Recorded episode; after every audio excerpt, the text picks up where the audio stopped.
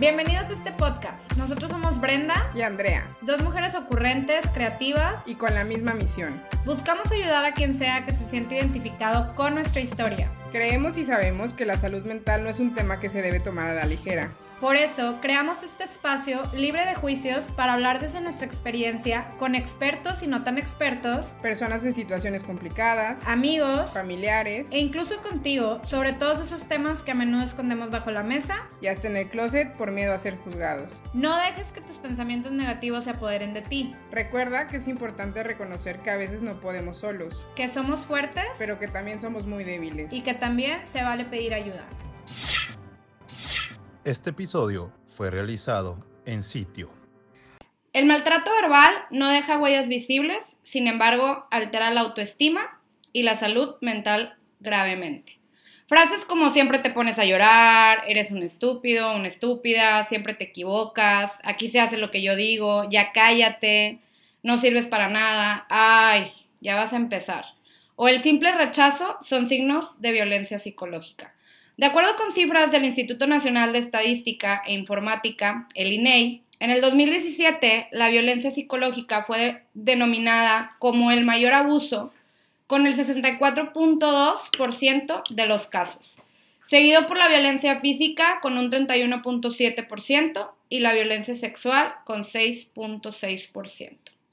Bienvenidos y bienvenidas a un episodio más de Efecto Catarsis. Hola Andrea, ¿cómo estás? Hola Brenda, muy muy bien, gracias. Este, realmente creo que este es un tema demasiado fuerte, ¿no? Creo que todos en algún momento hemos vivido violencia psicológica, creo. No sé si estoy equivocada, probablemente. Y es muy difícil aceptar que lo estás viviendo, ¿no? aceptarlo y a lo mejor también hasta detectarlo, ¿no? Porque luego muchas veces podemos no darnos cuenta que lo estamos viviendo y pues yo creo que eso es todavía más grave y complicado. Sí, más difícil, ¿no? Porque también yo creo que cuando lo aceptas, pues te das cuenta de muchas cosas que no, no creíste que en algún momento podrías aceptar. Sí, exacto. Y pues bueno, como ya escucharon en nuestra breve introducción, hoy tocaremos un tema delicado y que a la vez considero muy importante de conocer y sobre todo de compartir con toda nuestra audiencia. Tuve una etapa en mi vida en la que me vi sumergida en este tipo de abuso y puedo asegurar que en su momento me aniquiló. Me hice chiquita, vulnerable, con, con fuertes signos de inseguridad, obviamente baja autoestima, entre otras cosas. Y hoy, después de tantos años, acepto y comprendo que, que todavía no he cerrado ese círculo o ese trauma, como queramos llamarlo, porque pues también puede ser como un trauma, ¿no? Sin embargo, estoy trabajando con mucho amor en esto para principalmente mejorar mi calidad de vida y no afectar a las personas que se encuentran a mi alrededor. ¿Tú qué opinas, Andrea? Fíjate que, eh, añadiendo un poco a tu punto, ¿no? Creo que sí quedamos como con secuelas de lo, de lo que pasamos anteriormente y yo creo que para los que no saben, uno de mis propósitos este año es realmente no tener ninguna relación, porque creo que todavía estoy dañada. no, realmente, creo que todavía estoy dañada por lo que pasé en mi relación pasada, que se me hace un poco injusto empezar una relación con alguien cuando yo todavía tengo pues secuelas y seguramente me va a afectar una relación que pueda ser muy bonita simplemente por el hecho de yo no querer aceptar lo que pasé antes, ¿sabes? Claro, no, totalmente. Y pues es como, o sea, creo que tú lo has dicho, es algo clave, esa parte de no puedo empezar una relación si a lo mejor todavía hay cosas que yo sé que me afectan.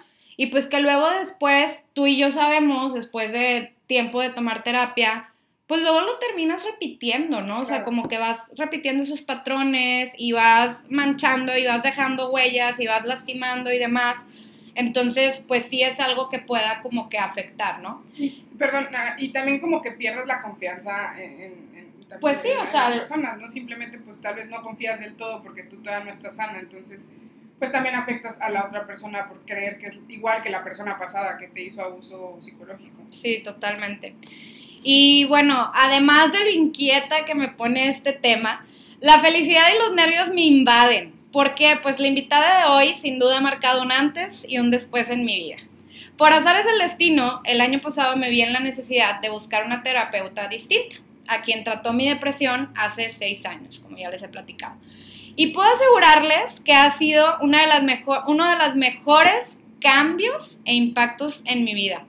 Aún recuerdo la primera vez que me paré en la puerta de su consultorio sin saber qué esperar, con el miedo de que pudiéramos simplemente no embonar, porque pues es una realidad, como les hemos dicho aquí, pues a veces puedes simplemente no hallarte con esa persona, ¿no? Y es súper importante lograr eso con, con la terapeuta, que estés realmente a gusto, que estés contento. Y pues además con esta idea de que pues ella no era quien me había tratado hace seis años, ¿no?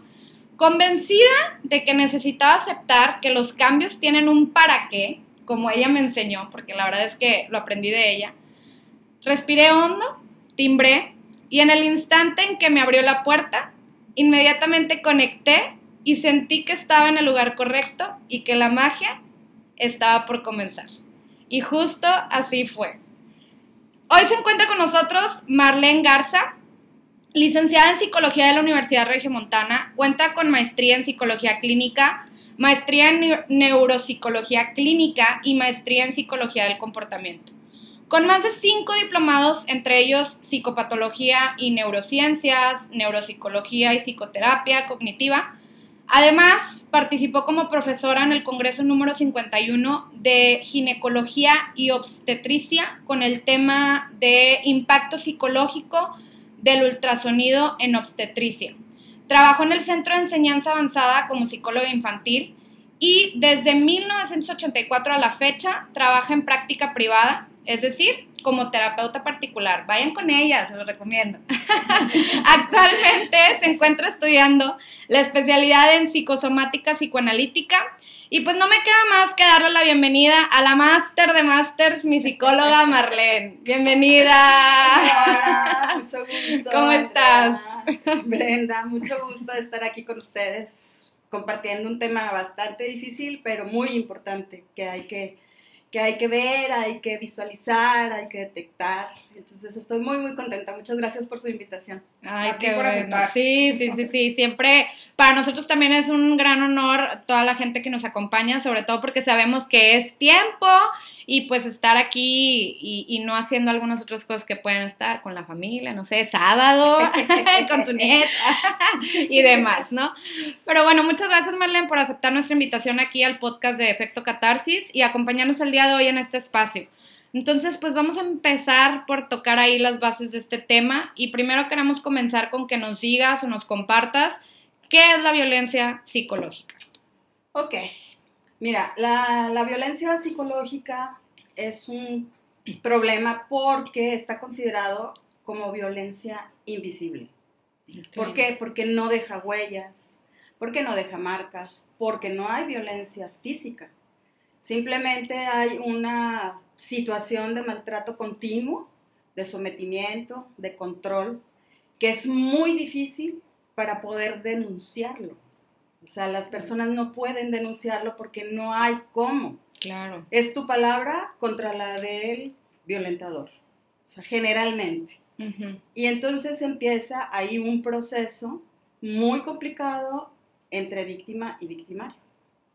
Entonces, es importante empezar a tratar, creo yo, si me permiten, las características de una persona violenta, de una persona que es eh, que su, su conciencia de vida, su resultado de vida es precisamente maltratar, violentar psicológicamente a una pareja.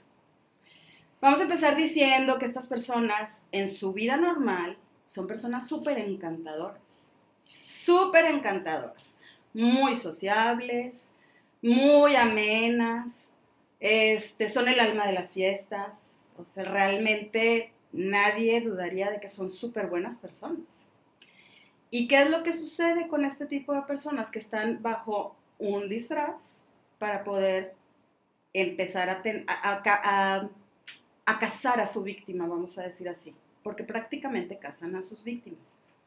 ¿Qué es lo que sucede con ellos? O sea, encuentran a una persona que reúnen ciertas características que ellos necesitan, una persona confiada, segura, trabajadora, bonita, que pueda ser incluso hasta la envidia de muchos amigos. Entonces empiezan a acercarse poco a poco, poco a poco, hasta llegar a la persona que les interesa. No hay que pasar de largo que estas personas tienen algo muy en particular y muy común y es así como un detonante en todos. Son personas inseguras, son personas que tienen una muy baja autoestima. Entonces, ¿qué hacen? Buscan a una persona contraria para poder apoderarse de eso, de, la, de lo que la otra persona tiene. Esa es una característica muy, muy, muy típica de todos estos tipos de personas. Ahora, ¿qué otra característica tienen? empiezan a, ser muy, eh, muy amables con la persona, la invitan a salir, la llevan a donde quiere, le ofrecen regalos, eh, se muestran muy interesados en la persona para poder sacar información de la vida de esa persona. ¿Ok? Entonces, este, la víctima que no se da cuenta, porque estamos ante una persona encantadorcísima, ¿ok? No, no olvidemos eso. Entonces, ¿qué es lo que pasa? Que cuando empieza a transcurrir la relación, de la libertad total que hay en la relación, de repente empiezan cositas ahí mínimas que la víctima no detecta. Como por ejemplo, este, oye, pues vamos a cenar, te invito a cenar. Es, ¿A dónde quieres ir? No, pues a donde me quieras invitar. Muy bien, paso por ti, a las 8 o 9 de la noche. Sale la mujer muy arreglada, muy linda. En el momento en que sale, voltea el, el eh, victimario, o sea, la persona, y le dice, oye, este, pero sabes qué, como que no me encanta mucho el vestido que te pusiste, porque pues hace que no te veas tan, tan linda. ¿No te gustaría mejor cambiarte de ropa? y la persona accede. Está quedando bien también. Ok, no pasa nada, me esperas un momentito, voy y me cambio. Ahí es donde empieza a notarse un poquito el control. vamos a acordarnos que esta violencia es subterránea. Va poquito a poquito, poquito a poquito, poquito a poquito, no se siente. ¿sí? Ese es uno de los, empezar de los detalles. La siguiente vez pasa un tiempo, no pasa nada, todo va muy bien. La siguiente vez oye, bueno, pues este, tenemos una reunión. Este, te invito a la reunión para que conozcas a mis amigos. Ante los amigos la presenta, es lo máximo, es la mujer maravillosa. Él se muestra también súper atento y sociable con ella, que te sirvo, que te traigo, no te pares. Aquí que los amigos vean que realmente es lo máximo de relación y él, el novio perfecto. Ella, pues sigue estando encantada, obviamente, con su pareja, ¿verdad? Y le demuestra amor, le demuestra cariño, o sea, efusivo. Luego sigue pasando el tiempo, este, empieza a haber problemitas en cuestión de tiempos. Oye, te invito a tal parte o tenemos una reunión en tal parte, paso por ti, quiero que te arregles y demás. Pasa por ti a las nueve. Y llegan las nueve, y llegan las nueve y media, y llegan las diez. Y el hombre no aparece. Ella le habla y le dice, estoy ocupado, ahorita todavía no puedo ir por ti. Y el hombre nunca apareció. Entonces, esa es otra de las formas en las que empieza a proyectar su verdadera identidad. Y es como un control, ¿no? Es un control absoluto. Pero va poco a poco. O sea, no se siente la, la, persona, la que es víctima, no se da cuenta de lo que está sucediendo. Llega el momento en que, bueno, anillo compromiso y toda la cosa, divino, la boda, empieza a haber problemas con la boda. Yo quiero esto. Sí, pero el que va a pagar soy yo, entonces yo no quiero eso, yo quiero esto otro. Y empieza a mostrarse un poco más y un poco más el control hacia la persona. ¿Qué pasa? La mujer generalmente cede. Está enamoradísima, es el hombre perfecto, este, pues hay que darle gusto. Y empieza a ceder. Ahí es donde empieza la víctima a bajar todo lo que ella es. Entonces, antes de la boda, me pasé ahí un rengloncito que es muy importante. Si él conoce a la persona trabajando, es exitosa, es buena, es una profesional de lo mejor, ¿Qué sucede? Que empieza a decirle, ¿sabes qué? Pero a mí no me gustaría que trabajaras cuando nos casemos. Yo quiero tener una mujer en mi casa, que me reciba cuando yo llego, que me tenga mi comida, mi cena. Entonces, me gustaría que dejaras de trabajar. Siendo una mujer exitosa. ¿Qué sucede? Dices, ok, bueno, está bien, no pasa nada. Me quedo en la casa. Se casan.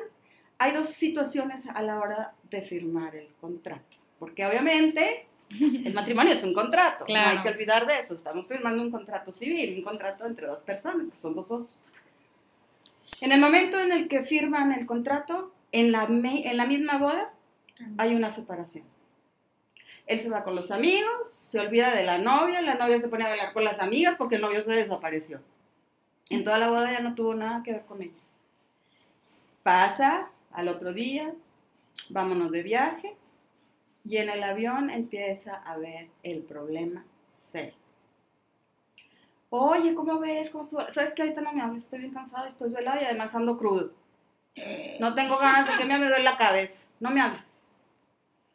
Y la mujer dice, ok, está bien. Pobrecito. Sí, o sea. Se siente mal. Sí, o sea, está, estresado. Entonces tenemos que entenderlo, ¿verdad? Hay que, hay que entenderlo porque el señor está estresado. Ok. Llegan al hotel, se pelea con todo el mundo ahí a la hora de, recibir la, el cuarto o lo que hayan este, contratado porque no era de lo que él necesitaba. Sin embargo, con ella, no te apures, mira qué vamos a hacer y que este, pedí una botella y que la fruta y demás. Y pasan una noche increíble, muy buena. Al otro día, vamos, bajamos. Muy linda ella, ¿verdad? Con su traje de baño y la ¿Por qué traes ese traje de baño? ¿Por qué, ¿Por qué te pusiste eso? A mí no me dijiste que te ibas a traer un bikini. Pero pues es que es lo que se usa. No, pero a mí no me importa. No me gusta que te vea la gente. No me gusta. Entonces, vamos y te compras algo que no esté llamativo. La mujer accede. Con tal de estar bien con su amor, ¿verdad? Y en su luna de miel pasa toda la luna de miel teniendo problemas. Incluso me ha tocado pacientes en los que las han dejado encerradas en el cuarto y se salen. Se salen toda la noche y no saben de ellos. Ay, no. Sí, por supuesto. Wow. por supuesto. Entonces, este, el problema empieza llegando a casa. Llegan a casa y entonces pues, la mujer no tiene trabajo, su trabajo es ser ama de casa y esposa, el hombre se va a trabajar Llega el primer día de la comida.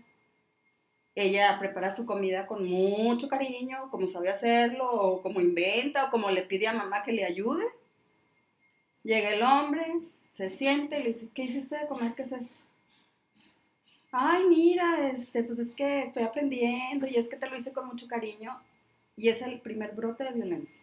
Agarran el plato y lo tiran. Lo avientan. No a ellas.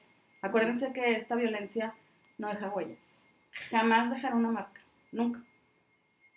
Entonces, ¿qué es lo que sucede? Empiezan a tener el control por medio de miedo. ¿Sí? O sea, ¿cómo? Yo pensé que me había casado con una mujer que sabía cocinar y no sabes hacer nada. O sea, me estás demostrando que entonces no eres la mujer ideal para mí. Bueno, pero puedo aprender, voy a aprender, te prometo que voy a aprender y voy a hacer todo lo que me digas y voy a pues más te vale, porque aquí el que va a mantener la casa soy yo. Sigue avanzando, obviamente, ¿verdad? Este, ¿Y qué empieza a pasar? Que cuando quiere ella hacer ejercicio, le dice, ok, vas a ir a un lugar para hacer ejercicio, pero donde haya puras mujeres. No puedes estar donde hay hombres.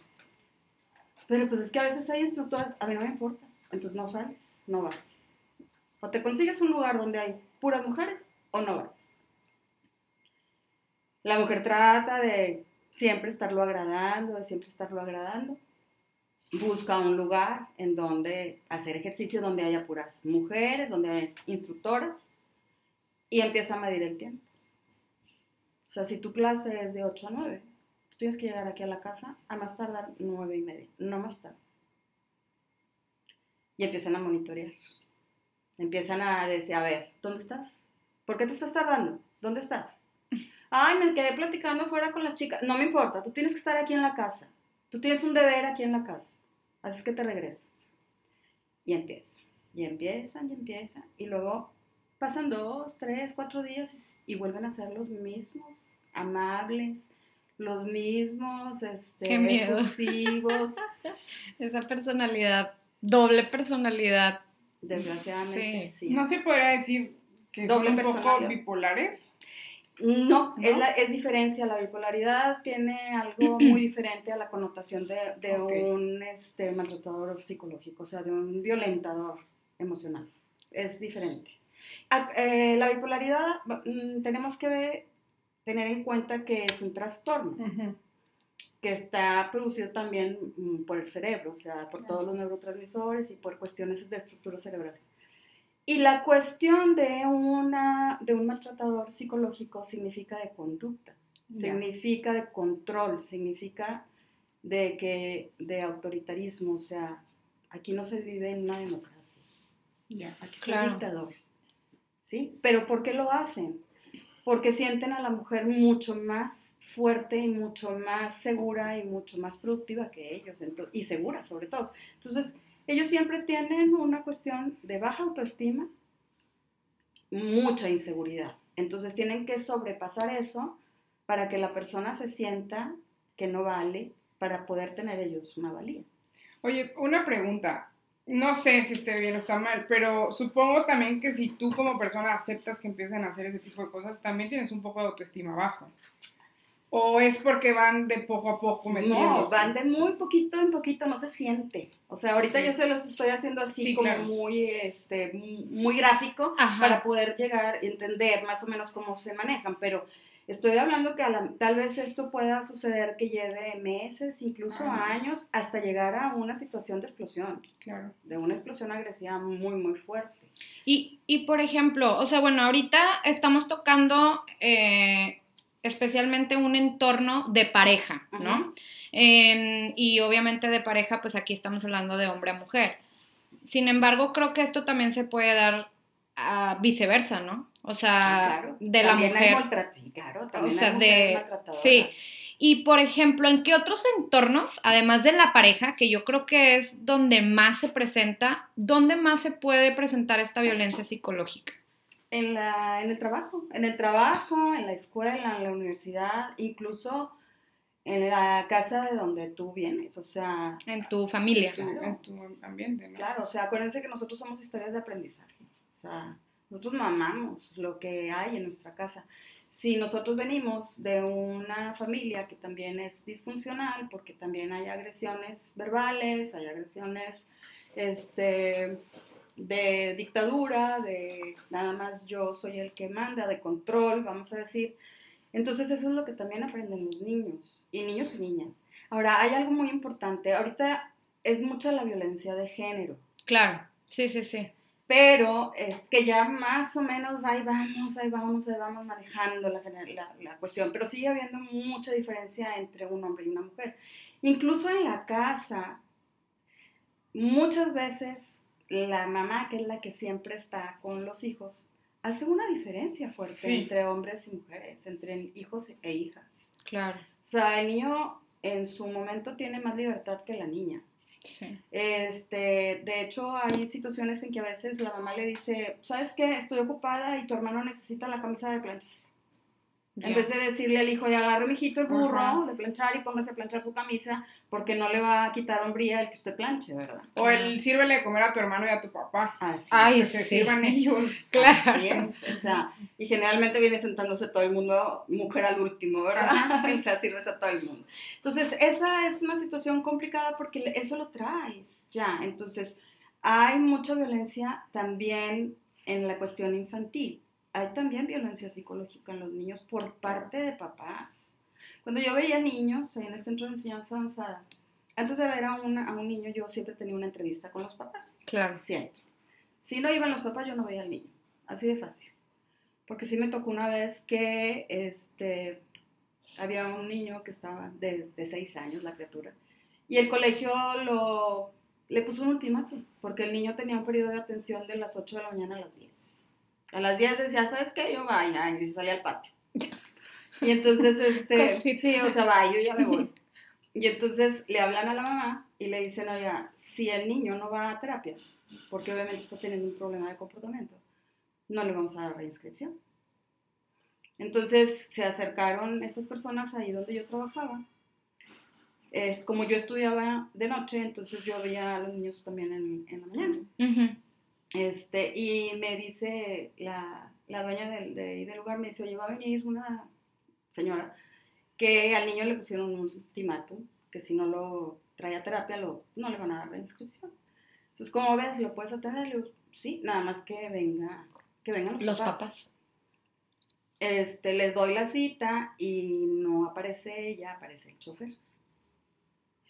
Entonces, No, este, el, el señor, pues, muy amable, ¿verdad? Me dice, pues es que me mandó la señora a hablar con usted. Le digo, no, discúlpeme, pero yo necesito hablar con los papás. No le estoy quitando a usted ningún valor, pero necesito cosas que saber de, de Claro. con los papás. Por fin la señora, el señor nunca apareció, yo nunca lo conocí. Este, fue la señora. Y entonces este, ya le empiezo a decir, oye, bueno, vamos a hacer esto, esto y esto, necesito que me platiques la historia del niño. Un niño no deseado. El último de seis, que había mucha diferencia entre él y, este, y el hermano siguiente, que te- se llevaban 10 años. Entonces ella trató por todos los medios pues, de abortar a esa criatura. Pero cuando nosotros tenemos un yo fuerte, que es, la estructura psíquica se forma literal cuando se unen el esperma y el óvulo, tenemos un yo fuerte, el niño no. Dice, aquí me quedo. Y a ver cómo le haces. Yo aquí me quedo y no me salgo. Y así sucedió. Entonces fue un niño mucho- muy rechazado, muy, muy rechazado. Y entonces, ¿qué sucedió? Que el chofer y la nana fungían Como como padre y madre. como sus figuras de, de identificación. ¿verdad? Entonces, este, el niño no estaba acostumbrado, por ejemplo, a los abrazos, al, ta- a- al contacto físico. No te permitía que, le tocara, que lo tocaras. Y eso que él hacía de salirse era precisamente pues, para llamar la atención. O sea, a mí no me interesa lo que tú estás diciendo como figura de autoridad, yo no te reconozco. Porque no tenía una figura de autoridad en realidad en casa. Entonces, ¿qué pasa? Que esa, eso es una violencia psicológica, por un lado. Por otro lado, les decía yo también a los papás, por favor, cuando los niños vienen aquí por bajas calificaciones, que generalmente los mandan a los niños Sí. por bajo rendimiento escolar, digo, por favor, no me tonten al niño. Claro. Ah, bueno, ¿estás tonto o qué te pasa? Ay, Tanto que me cuesta tenerte en ese colegio y tú no das una. Le digo, eso es empezar a maltratar al niño y a bajar su autoestima y su seguridad. ¿Qué Claro. llega a pasar? Que cuando son adultos, terminan una carrera como pueden, consiguen un trabajo que no demande mucho de sus... ah, De sus capacidades. sí, sobre todo de, de tomar decisiones. Ok. Porque todo lo que nosotros vivimos se va guardando en el inconsciente. Todo.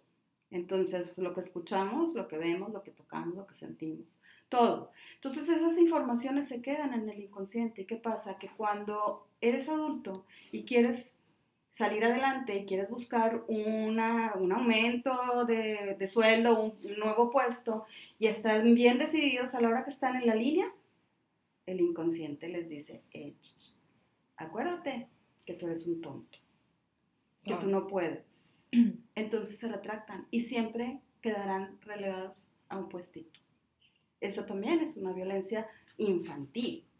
O sea, es lo que nosotros empezamos a vivir y es lo que creemos que somos. Ujú. Entonces sí, hay la violencia psicológica hay tanto de hombres como de mujeres, de papá, de mamá hacia los hijos, de jefes hacia los subordinados, de los mismos compañeros de trabajo en la universidad, en la prepa, o sea, el bullying ahorita que se llama bullying, en mi época, ¿verdad? hace bastante tiempo, se consideraba este, echar carrilla. Sí, claro. ¿ok?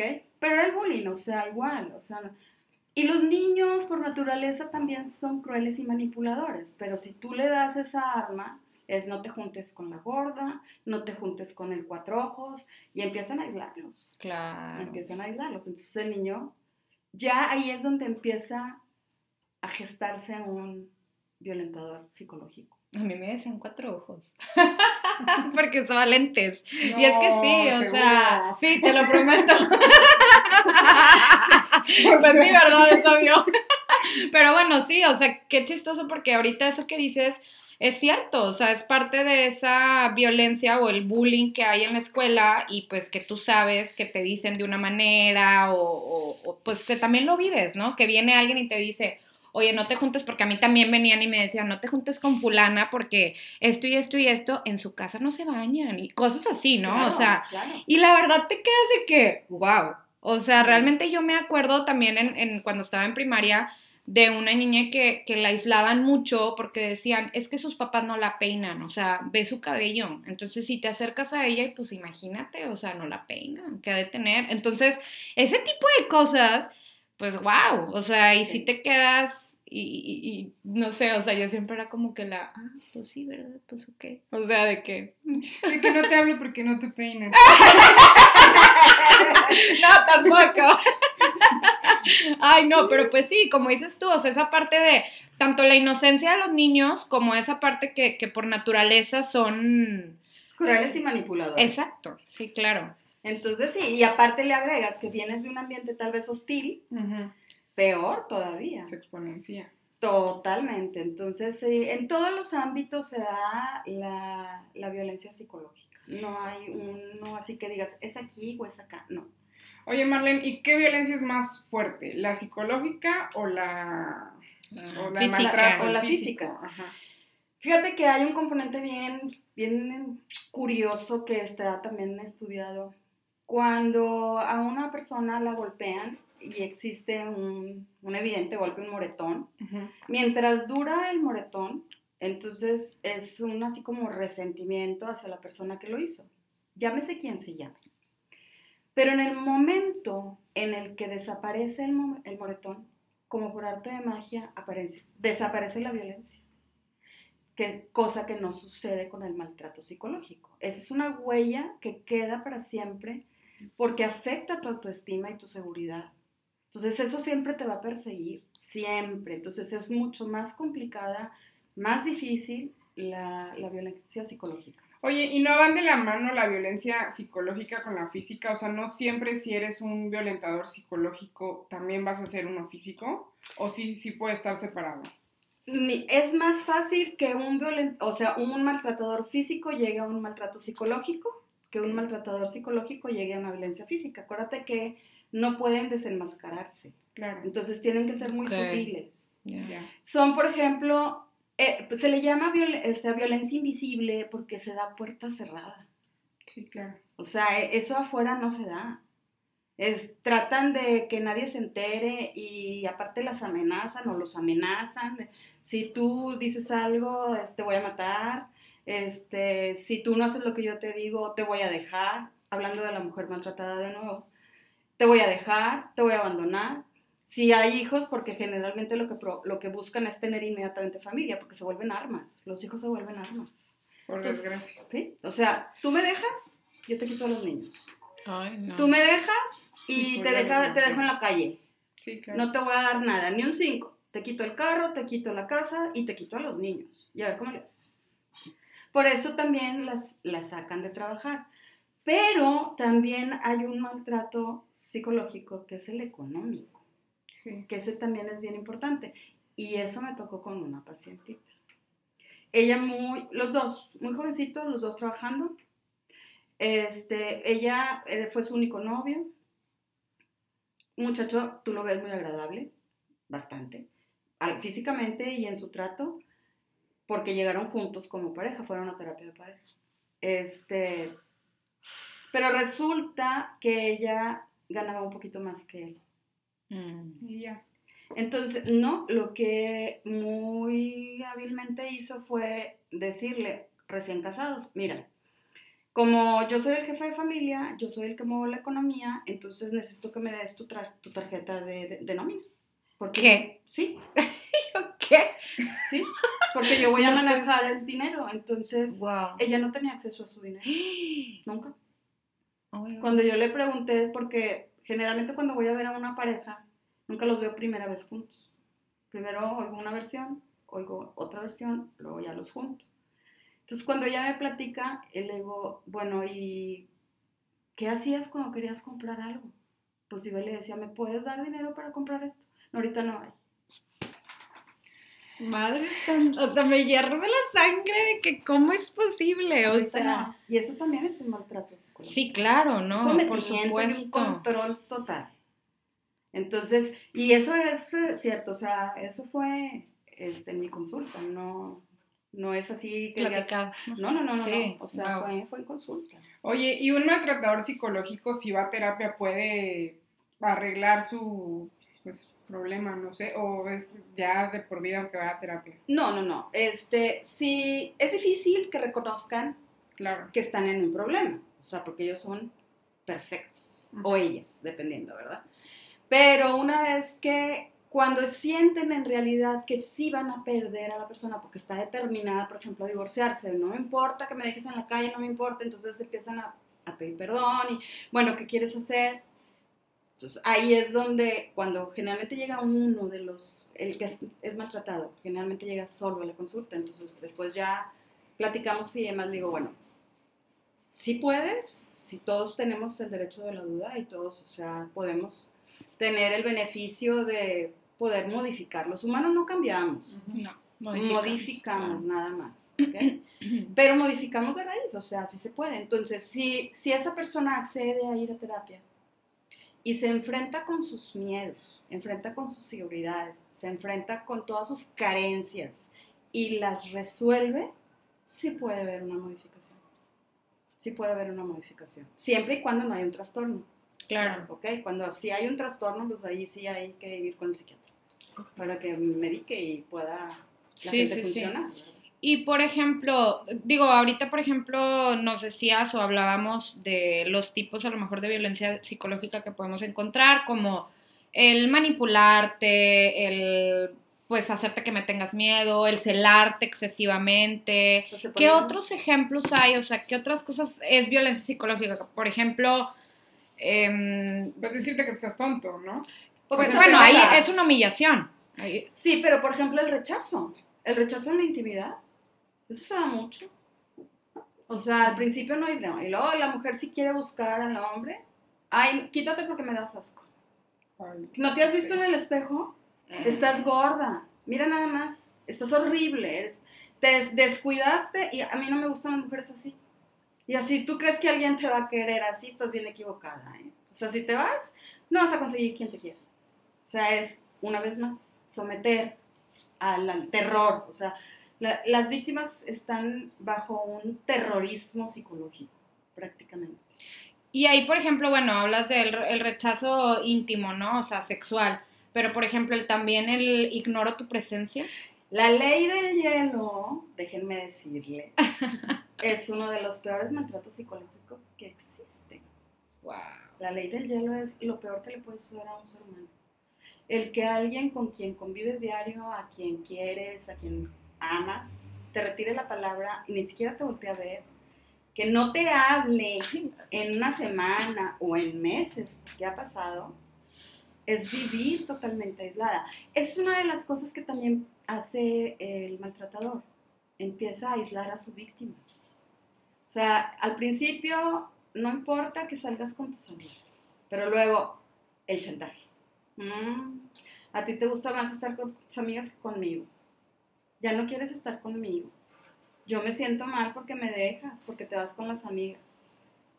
Eso me suena muy sí, o sea, alguien muy cercana. ¿no? sí, el chantaje, ¿verdad? Este, No, pues sí. y, y tú que no agradeces nada, yo todo lo que te doy y tú prefieres irte con tus amigas o con tus papás. Mm. Entonces empiezan a, a restringir las salidas de la mujer con su, o del hombre, ¿verdad? Sí, claro, claro Este, está. con sus amigos y con Ujú. su familia, al tal grado de aislarlos, que ese es otro caso que me tocó. Es una mujer maltratada que el hombre la dejaba encerrada con llave. Ay, no, no puede ser. La dejaba encerrada con llave y no teléfono, no computadora, no nada. Dame las llaves del carro, dame las llaves de la casa y aquí te quedas. Otro maltrato psicológico muy fuerte es el acoso. O sea, el estar espiando a tu pareja, el estar interviniendo en sus redes sociales. O sea, en su, este, en todo lo que tiene que ver con sus relaciones con las amigas. Revisarle el teléfono. Totalmente. O sea, es una cosa. Claro. Y el acoso también es un maltrato psicológico, ¿verdad? Entonces sí es importante empezar a detectar esos pequeñitos detalles que las mujeres o los hombres maltratados sienten que es su culpa, que es su responsabilidad, es que yo lo provoqué, es que yo tengo que cambiar porque yo lo provoqué. Son personas de repente violentas, pero no con la persona, sino con los objetos que hay en la casa, rompen todo lo que encuentran en la casa, incluso llegan a maltratar a las mascotas de la, de la persona maltratada. O sea, hacerle pro Sí, porque Es, o sea, es tu perro y pues déjame lo maltrato, ¿no?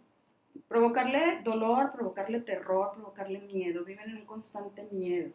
Y el problema es que se hace una dependencia de ese tipo de relaciones.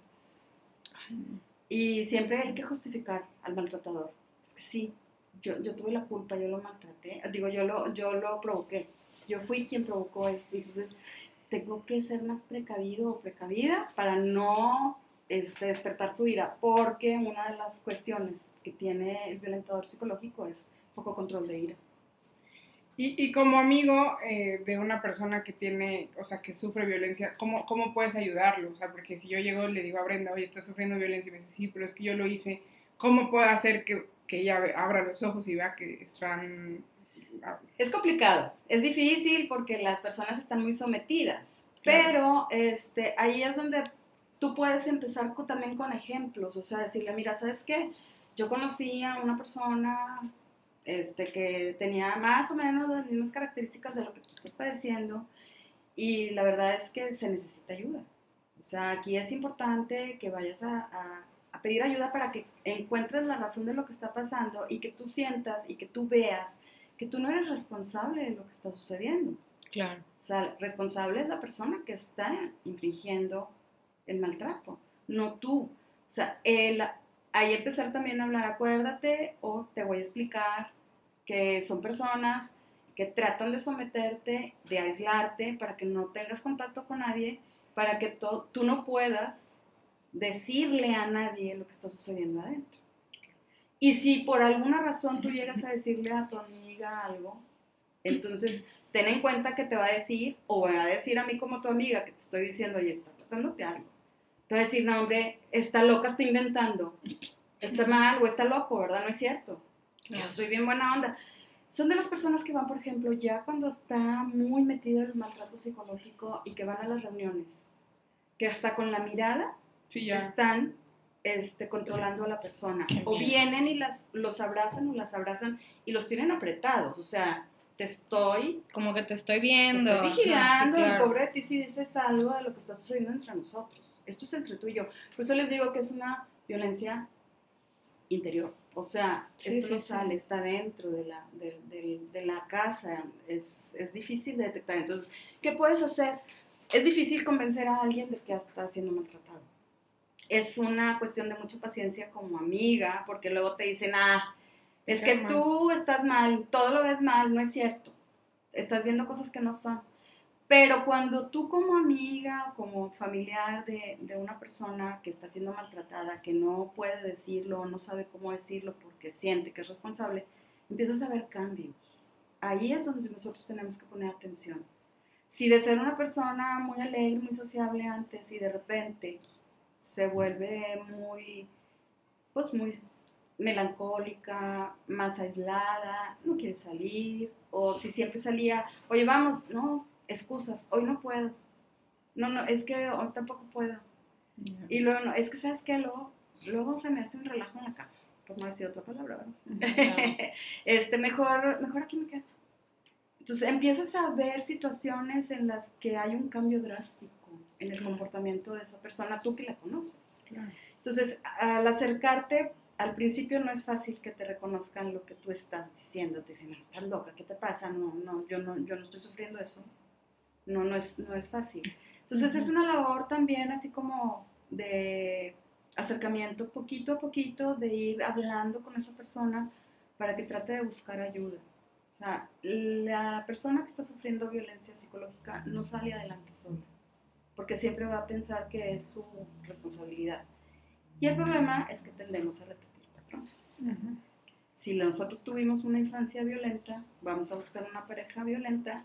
Si dejamos a esa pareja, pareja violenta, vamos a encontrar otra pareja violenta. Más violenta, probablemente. Entonces tendemos a repetir patrones. Para que eso no suceda, pues sí, es recomendable ir a terapia para conocer quién eres, recuperar quién eres, porque te despersonalizas totalmente, te fusionas a la otra persona.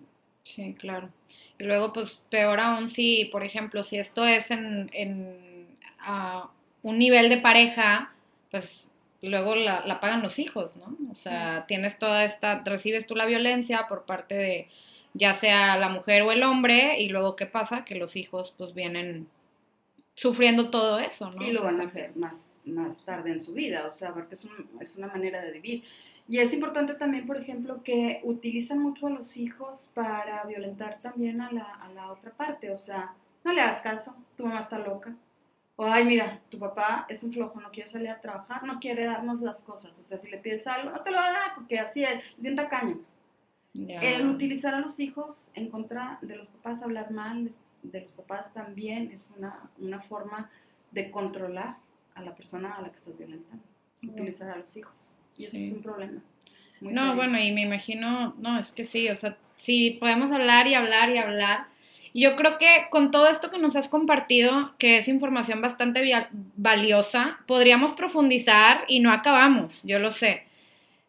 Y sí nos gustaría saber digo, probablemente, no sé, toda esta gente que nos está escuchando, si se sintieron identificados, si dicen, ah, caray, a lo mejor esto me está pasando a mí, ¿qué consejos les podrías dar tú a esas personas que piensan que pueden estar sufriendo violencia psicológica o que saben que lo están sufriendo? ¿Cuál sería tu, tu consejo, tu... Sí, ¿qué, qué, qué les recomiendas? Mira, primero que nada, buscar ayuda buscar ayuda. Sí, al principio las amigas son muy padres, son muy buenas, pero acuérdate que son, es, hay que acordarse que, que, que son opiniones que son parciales, o sea, no es, sí, exactamente, no es más que por el cariño que te tienen, el decir, y el yo que tú. Cuidado con ese el yo que tú.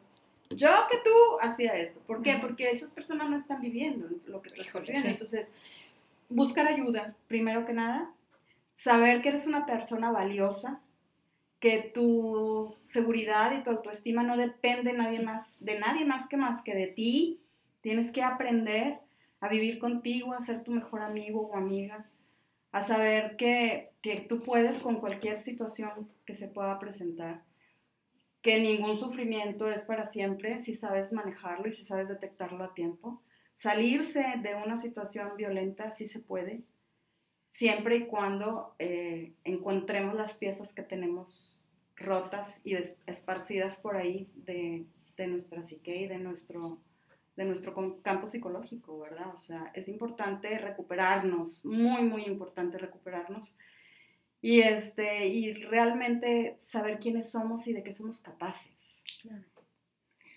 Ahora que, ahora que dices eso, me acordé perfecto la primera la primer cita que tuve con mi psicóloga pues me empezó a hacer varias preguntas, ¿no? De, pues para ver cómo estaba. Entonces yo me acuerdo que yo le dije, es que no se vale que me estés haciendo estas preguntas ahorita, porque hace siete meses te hubiera contestado diferente. Y me dice, pues sí, pero es por lo que estás pasando ahorita. Y fue cuando me di cuenta que estaba viviendo una tormenta, pero pues no me había dado cuenta hasta que me empezó a hacer las preguntas, porque dije, en este momento me siento así, pero hace siete meses no te hubiera contestado de la misma manera, porque hace siete meses yo estaba bien. Entonces sí me empecé a dar cuenta que pues en algún momento pues llegué a vivir violencia dentro de mi relación y eso estaba haciendo que yo tuviera problemas y empecé a ir a terapia. O sea... Como dicen por ahí, ¿no? Luego la gente que es este que vas a terapia porque te hacen daño a otras personas que no van a terapia. En verdad, sí. Que eso y no tenerle miedo, ir a terapia. No es, ir a terapia no es, es que estoy loca. Este, o ah, vas a ir a terapia porque que no puedes tú sola con tus problemas o tú solo con tus problemas. Porque tienes que ir con una persona que ni te conoce a que, a que te ayude a, a decidir si tienes o no problemas. Hazlo tú. Entonces, está así como que todavía, ya se ha abierto mucho claro. el, el, hecho de buscar ayuda en, la, en forma de terapia. Pero sí entender que no es que estemos mal, que estemos locos, es simplemente tener que encontrar un camino que nos lleve a encontrarnos con nosotros mismos para poder unir las piezas que están rotas para poder entender que podemos ser personas seguras, personas este, capaces, que somos gente que valemos porque simplemente somos nosotros y querernos muchísimo. A la primera persona que tú tienes que querer para poder amar a alguien más es a ti. Tú no puedes darle a alguien más algo que tú no tienes. Ay, me encanta esa frase. Pero sí es muy cierto. O sea, no puedes dar algo que no tienes en tu interior. Totalmente. Pues bueno, muchísimas gracias Marlene por acompañarnos en este espacio, por compartirnos toda esta información, que la verdad es que como te, como decía ahorita hace unos momentos, pues no acabamos, o sea, podemos seguir platicando y platicando y no acabamos, existe un ejemplo y otro ejemplo y demás. Entonces, pues el mensaje principal para todas las personas que nos escuchan es que si sienten que en algún momento de sus vidas han eh, presentado este tipo de, de situaciones o este tipo de violencia, pues que no duden en buscar ayuda, porque al final del día la terapia es un canal bastante poderoso que nos puede ayudar a detectar este tipo de cosas pequeñitas, ¿no? Como les comentaba en un inicio, pues también yo en, mis últimas terapias, pues he detectado ciertas cosas que todavía traemos dentro y pues muchas veces es como, híjole, hay que escarbarle, ¿no? Y para poder... Para eso es. La terapia para eso es, es el autoconocimiento. Lo que hacemos los, los terapeutas es únicamente guiarlos a que, a que lleguen a donde tienen que llegar por sí mismos. Para poder encontrar realmente tu verdad, quién eres. ¿Quién eres, qué quieres y a dónde quieres llegar? Y la pregunta que siempre la gente se hace es, ¿por qué? ¿Por qué a mí? ¿Por qué yo? Y les digo yo, ¿y por qué no? ¿Por qué tú no? Y no te preguntes por qué, pregúntate para qué. Siempre es un para qué. si le preguntas por qué a la vida, te va a decir porque me da la gana. Claro. si le preguntas un para qué, le dices, ah, te sucedió esto para esto. Claro. Entonces es importante siempre tener a la vista y en la boca el para qué me pasó esto o para qué estoy sufriendo yo esto. ¿Qué es lo que voy a conseguir y cómo lo voy a hacer? Ahora que el suspiro. Oigan, antes de, antes de terminar, a mí me gustaría recomendarles una película, no sé si ustedes la han visto, que se llama Enough, que es Nunca Más, que sale Jennifer López. Digo, la, la chava no termina yendo a terapia, pero se trata de una mujer que empieza a vivir violencia psicológica y después violencia física.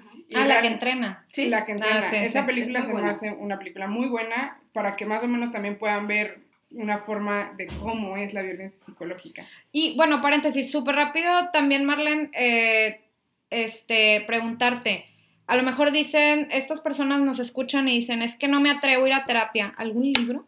que pudiera recomendar o algo. No, es no, no es fácil porque cuando no sabes qué te está realmente pasando, dices, haces justificaciones a lo que estás escuchando, a lo que estás leyendo o lo estás escuchando de okay. No, esto a mí no me está pasando. Esto no es cierto, lo que pasa es que a mí de repente me pasó, pero porque, pues es que yo lo provoqué. Yo fui responsable. Es difícil, o sea, para encontrarte contigo misma necesitas ir con una persona especialista que te ayude y que te encamine a encontrar tu, tu verdad y quién eres. Claro. Sí, o sea, los libros sí son buenos cuando ya estás en terapia y entiendes. Ok, ya. Perfecto. Porque si no te vas a confundir y lo único que vas a hacer es hacer negación. Acuérdate que nosotros usamos mecanismos de defensa. Claro. Y uno de los mecanismos de defensa es la negación. A mí no, a mí no me está pasando. A mí yo no. ¿Cómo me va a pasar? Si no, no, no es cierto. Entonces hacemos una negación ante una situación que nos duele. Claro. Es un mecanismo de defensa de la psique. Bueno, pues muchísimas gracias por habernos acompañado y a todos ustedes por escucharnos. Gracias, ya saben, nos vemos aquí todos los miércoles. Adiós. Muchas gracias. Gracias por la invitación, chicas. No, hombre, a ti por venir. Muchas gracias. gracias. Adiós a todos. Bye.